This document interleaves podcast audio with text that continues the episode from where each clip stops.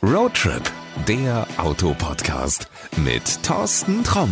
So ist es. Herzlich willkommen dazu. Passend zur Urlaubszeit gibt es heute schon wieder eine neue Folge von Roadtrip, der Autopodcast. Wie immer in diesen verrückten Zeiten hoffe ich, dass du gesund bist, denn das ist im Moment ja wohl das Wichtigste. Auf unsere letzte Folge habe ich viel Feedback bekommen, denn Urlaub mit dem eigenen Auto hat durch Corona massiv an Bedeutung gewonnen. Klar, in diesen Zeiten sind wir einfach vorsichtiger geworden. Die beliebten Kreuzfahrten sind seit Monaten überhaupt kein Thema mehr und es schaut so aus, als ob nur noch der fliegt, der es unbedingt muss. Ja, und ich gebe es zu, die geplanten Städtetrips mit Flug und Hotel, die ich für dieses Jahr so eingeplant habe, die habe ich alle gecancelt. Camping war schon vor Corona ein wichtiger Markt, jetzt ist es aber für viele interessant geworden, die vorher niemals mit einem Wohnwagen oder einem Zelt in den Urlaub gefahren werden. Und so hat sich auch der Anspruch an das eigene Auto geändert. Der neue Wagen soll heute auch mit Wohnwagen oder Zelt urlaubstauglich sein. Weil der SUV-Trend immer noch angesagt ist und weil immer mehr Käufer sich für einen Hybrid entscheiden, habe ich mich für diese Folge auf den Weg nach Friedberg gemacht. Wir gucken doch mal bei einem der erfolgreichsten Plug-in-Hybride, beim Mitsubishi Outlander. Wie sieht's denn da aus? Ist er überhaupt urlaubstauglich? Ja, wer das am besten weiß, das ist Stefan Büttner, weil der arbeitet bei Mitsubishi sozusagen im Headquarter hier in Friedberg. Einen wunderschönen guten Morgen, lieber Thorsten. Schön, dich mal wieder zu sehen und live und in Farbe aber natürlich haben wir beide auch den Mindestabstand. Mit Kuscheln ist zu der momentanen Zeit leider nichts. Aber wir sitzen jetzt beide im Plug-in Hybrid und das Auto ist ja so geräumig, dass wir auch da locker die 1,50 Meter Abstand halten können. Ich finde es eigentlich ein bisschen blöde, dass ich in den Kofferraum reinkrabbeln musste und du auf dem Fahrersitz sitzt. Also es macht die Arme auch ziemlich lang, ja. Aber ganz einfach, wir leben in seltsamen Zeiten momentan und das Thema mit Urlaub in Deutschland und auch Urlaub individuell mit dem Fahrzeug zu gestalten, ist natürlich natürlich auch bis zu uns durchgedrungen und da haben wir natürlich ein richtig geiles Auto dafür, weil unser Auto kann ein bisschen mehr als normale Autos. Dadurch, dass wir ein Plug-in-Hybrid haben, haben wir natürlich ein Batteriepaket an Bord, was 13,7 Kilowattstunden Akkukapazität hat und wir haben die Möglichkeit, auf 10 Kilowatt bei diesem Fahrzeug zurückzugreifen und können Elektroendgeräte betreiben, was für den geneigten Wohnwagenfahrer oder der im Camping unterwegs ist, was durchaus hilfreich ist, wenn er auf weiter Flur steht, weil Camping Campingplätze teilweise auch überlastet sind. Also kann man ja durchaus auch am Rhein, Main oder sonstigem Ufer mal eins, zwei Nächte verbringen. Auf der hessischen Seite ist das beispielsweise nicht erlaubt, wild zu campen, aber in Rheinland-Pfalz durchaus möglich. Also hätte man da seine Energiequelle dabei, könnte da campen. Natürlich könnte man auch mit dem Wohnwagen dorthin fahren. Ich höre also raus, ich kann mit dem Auto einen Wohnwagen ziehen, weil viele sind skeptisch und sagen, so ein Hybrid, nee, der kann nicht so viel ziehen. Ist das hier ein Unterschied zwischen einem Diesel oder Hybrid? Wie viel er ziehen kann oder ob er überhaupt was ziehen kann? Also grundsätzlicherweise sind die Anhängelasten bei Plug-in-Hybriden und Hybridfahrzeugen schon geringer ausgelegt als bei herkömmlichen Motorisierungen. Respektive unser Plug-in-Hybrid darf 1,5 Tonnen ziehen. In der Gewichtung liegt jeder normale Wohnwagen. Natürlich, wenn ich meinen kompletten Hausstand in den Wohnwagen einpacke, dann wird es natürlich etwas schwierig. Aber auch so ein Wohnanhänger hat natürlich auch seine Kapazitäten. Die Belastbarkeit, Zuladungsmöglichkeiten sind da auch begrenzt und im Regelfall langt das als Zugfahrzeug den Plug-in zu nutzen und da seinen Wohnanhänger damit zu ziehen. Das Auto ist ja jetzt ein bisschen länger schon im Programm. Also ich vermute mal, dass das jetzt nicht das erste Mal ist, dass überhaupt jemand kommt und sagt, hey, ich möchte damit jetzt einen Wohnwagen ziehen. Wie sind denn die Erfahrungen gewesen? Also der Leute, die bislang mit so einem Auto schon mal im Wohnwagen unterwegs waren? Bis dato haben wir da überhaupt keine Problematik. Was wir so aus den Social Media Quellen herausgelesen haben, ist, dass die Leute schon darauf achten, dass wenn sie in Stein Steigungen kommen, respektive durch die Alpen müssen oder wo auch immer sie sich bewegen und es kommen Steigungen auf sie zu, dann achten sie darauf, dass die Batterie vorher voll ist. Wir haben ja die Möglichkeit bei unserem Fahrzeug während der Fahrt auch das Akkupaket wieder aufzuladen. Das wird mit der Charge-Taste gemacht. Das macht der Wohnwagenfahrer letztendlich auch und hat dann eine volle Batterie. Warum kommt er sonst nicht hoch, oder? Der kommt schon noch hoch, aber es ist wesentlich einfacher, weil ich habe mehr Leistung verfügbar und wenn ich es dann brauche, wir haben ja auch eine Systemleistung Systemleistung von 224 PS. Und wenn ich dann die Systemleistung mal brauchen sollte, dann habe ich die mit einer vollen Batterie natürlich auch verfügbar. Also heißt jetzt nicht, ich muss vorher gucken, dass es ist ja ein Plug-in-Hybrid, dass ich irgendwo eine Säule finde, um ihn aufzutanken, um dann über die Alpen zu kommen oder wenn der Akku leer ist, dass ich dann stehen bleibe oder gar nicht mehr hochkomme, da muss ich mir keine Sorgen mitmachen. Nein, um Gottes Willen. Aber das ist, wie gesagt, es ist, es ist vom Fahren her, es hilft dem Auto etwas, wenn das mhm. Akku voll ist. Und ich weiß ja, wann ich in meiner Reiseroute in Steigungen reinkomme. Wir reden jetzt nicht über irgendeinen Hügel oder so irgendwas oder über einen Taunus. Wir reden über einen Fernpass, jetzt nicht über den Weg hoch zum Hermannsdenkmal bei mir zum Beispiel. Wir reden schon über Fernstraßen, die über die Alpen führen. Wenn ich die Tauernhochstraße dann nutze, da sind die Wohnwagenfahrer, die im Zug mit dem Outlander unterwegs sind, schon bedacht darauf, dass ihr Akku in dem Moment auch volle Kapazität hat. Bevor ich mit dir in dieses Auto gestiegen bin, hast du mir noch gesagt, ja, es gibt für das Auto auch noch ganz was anderes. Man braucht, wenn man nur campen will, nicht mal einen Wohnwagen, sondern es gibt ein Dachzelt. Ja, wir haben ein Dachzelt im Angebot für das Fahrzeug.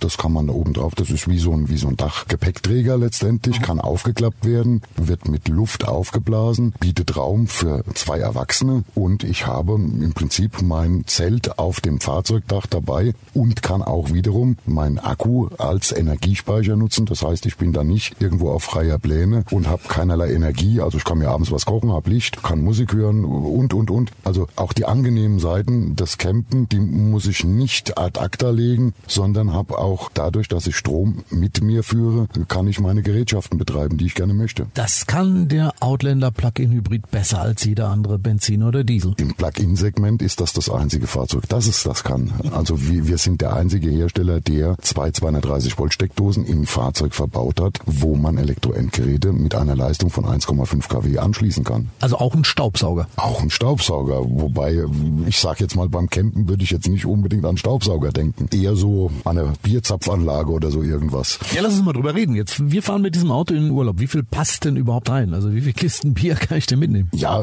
da ich ja nicht der Trinker vor dem Herrn bin und äh, hauptsächlicherweise mich auf amerikanische äh, Whisky-Spezialitäten aus Tennessee beschränke, kann ich dir das mit dem Bier gar nicht sagen, aber es gehen schon etliche Kisten rein. Ich würde jetzt mal, da ich es nicht aus dem Kopf weiß, ganz einfach mal bei uns in unsere technischen Daten reinschauen und wir haben ein Gepäckraumvolumen bei nicht umgeklappter Sitzbank von 463 Liter. Wenn wir die Sitzbank umklappen, sind das 1602 Liter. Also reicht für den Urlaub ja, locker. Ein bisschen was rein. Dieses Dachzelt. Also ich bin wirklich einer von denen, die ab und zu auch mal eine Bedienungsanleitung vom Auto lesen und da steht immer was von Dachlast drin. Die liegen zwischen, ich sag mal, 50 bis irgendwo 80 Kilo, glaube ich. Dann soll ich oben drauf schlafen. Ich kann mir vorstellen, dass das dann schwierig wird mit der Dachlast. Oder habt ihr da irgendwas gemacht? Ist da irgendwo Stahl eingeschweißt oder sonst irgendwas? Nein, also es geht bei der Dachlast geht's immer um die punktuelle Belastung. Mhm. Und die punktuelle Belastung, die darf am Punkt nicht mehr wie 80 sein. Wir vertreiben das ja auch über unsere Zubehörschiene, also kann bei jedem Mitsubishi-Händler auch gekauft werden. Bieten wir das an und haben das natürlich auch geprüft. Und dadurch, dass wir das Gewicht der Personen,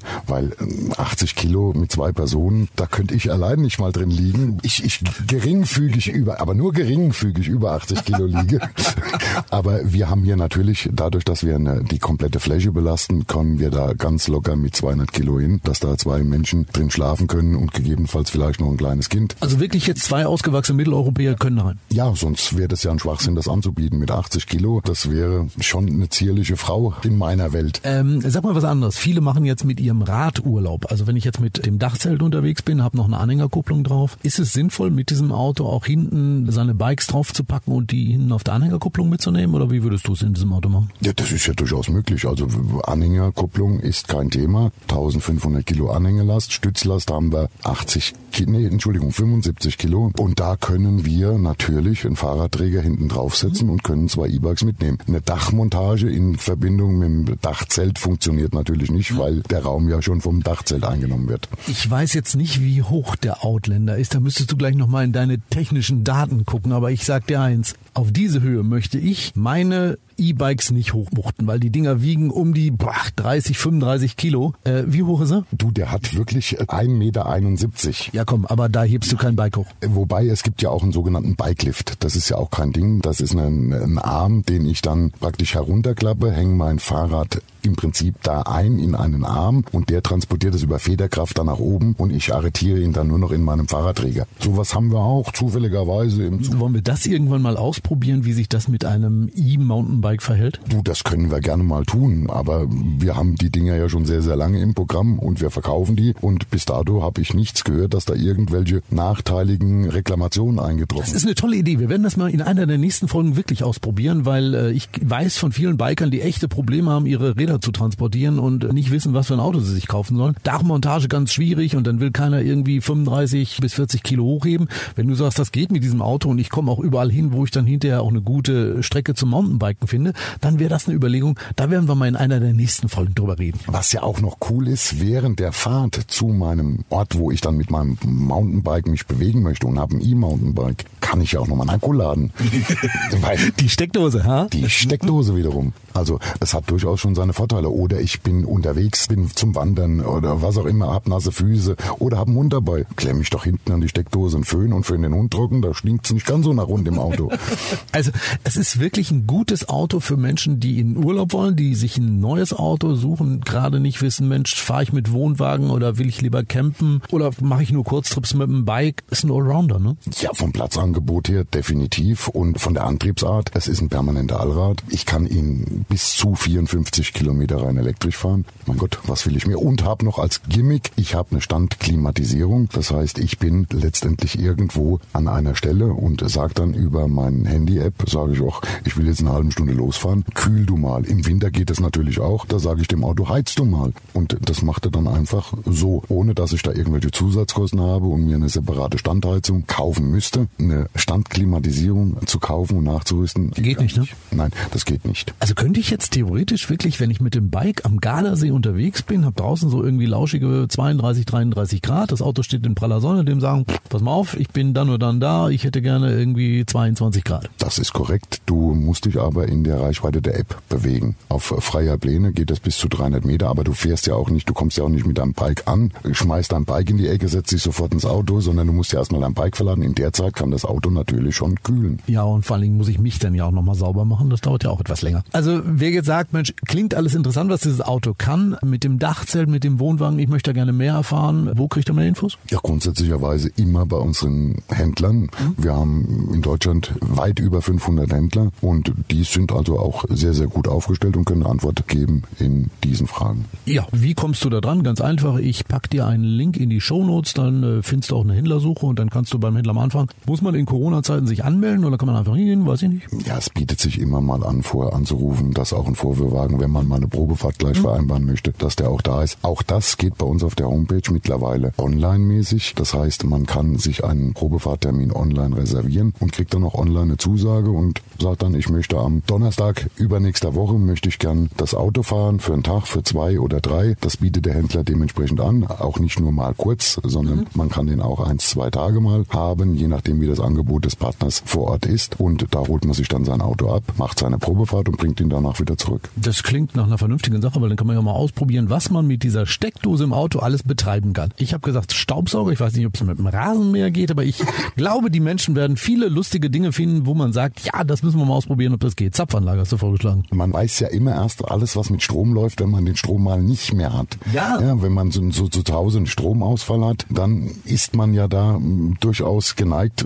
Man kommt nicht mehr ins Internet, man kommt eigentlich nirgendwo mehr hin, um irgendwas, äh, den Zeitvertreib zu haben. Der Kühlschrank wird dann auch nicht mehr so wirklich funktionieren. Das Bier wird dann auch nicht kalt sein. Aber ich habe ja dann immer die Möglichkeit, eine Steckdose im Auto zu nutzen, wenn er vor der Tür steht und hole mit meine Kabeltrommel rein und dann könnte ich in Theorie ja wenigstens meinen PC oder meinen Kühlschrank oder oder oder weiter betreiben während des Stromausfalls. Stefan, der Mitsubishi Outlander Plug-in Hybrid, ein Auto voller Überraschungen, wie wir eben jetzt gerade mal so erfahren haben. Ich habe noch ganz verrückte Ideen, was man noch alles mitmachen kann, Kaffeemaschinen oder sonst irgendwas. Wir müssen uns aber wirklich das nächste Mal darüber unterhalten, wie biketauglich ist das Auto. Ich sage jetzt erstmal für diese Folge vielen, vielen Dank und äh, ja, bis zum nächsten Mal. Da würde ich mich riesig drüber freuen. Wenn du mehr über den Mitsubishi Outlander Plug-in Hybrid erfahren willst, dann schau mal in die Show Notes. Dort findest du nicht nur den Weg zur offiziellen Seite von Mitsubishi Motors, sondern auch den Link zu einer früheren Folge von Roadtrip der Auto Podcast. In der haben wir uns den Outlander Plug-in Hybrid nämlich genauer angeschaut.